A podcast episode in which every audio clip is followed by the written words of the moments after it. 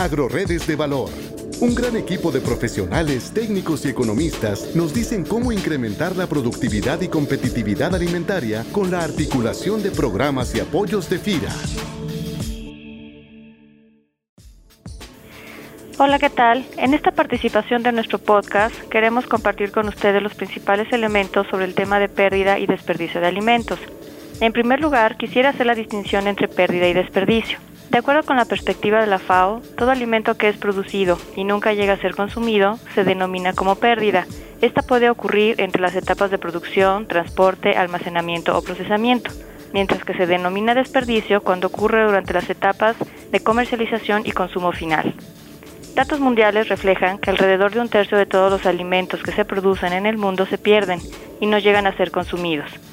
Por etapas de transformación, se calcula que el 28% de pérdidas se produce durante la producción primaria, 6% en el procesamiento, 22% en el manejo y almacenamiento, 17% en la distribución y finalmente el 28% es desperdicio de alimentos, ya que lo realiza el consumidor final.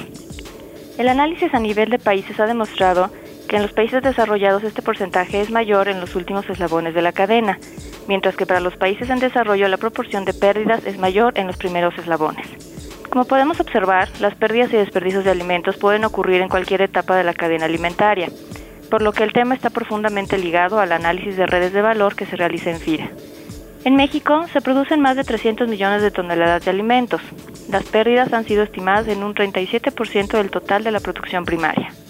Estos datos ponen en lugar de atención prioritaria a los primeros eslabones de la red de producción de alimentos, considerando que las razones por las que se produzcan pérdidas y sus mitigantes son también muy variables y dependerán de las características de cada red.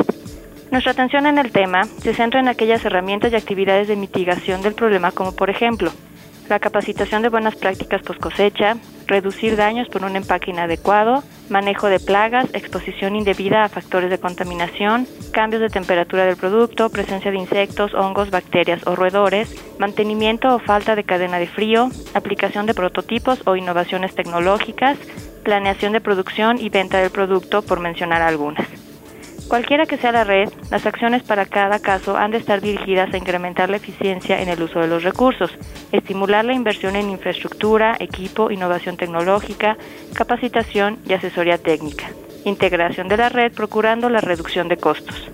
Actualmente, el tema es estudiado por instituciones públicas y privadas en México, siendo de gran interés para FIRA sumarse a las acciones de mitigación, fomentando el acceso al crédito en proyectos de inversión en los eslabones de la red en los que se cuantifique el mayor monto de pérdidas, siempre con el interés de mejorar la disponibilidad de alimentos y estimular la productividad en el sector agroalimentario del país.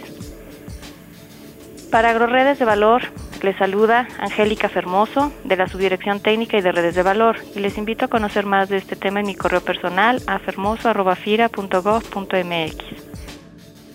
Este podcast es una producción de la Subdirección de Promoción de Productos y Servicios de FIRA.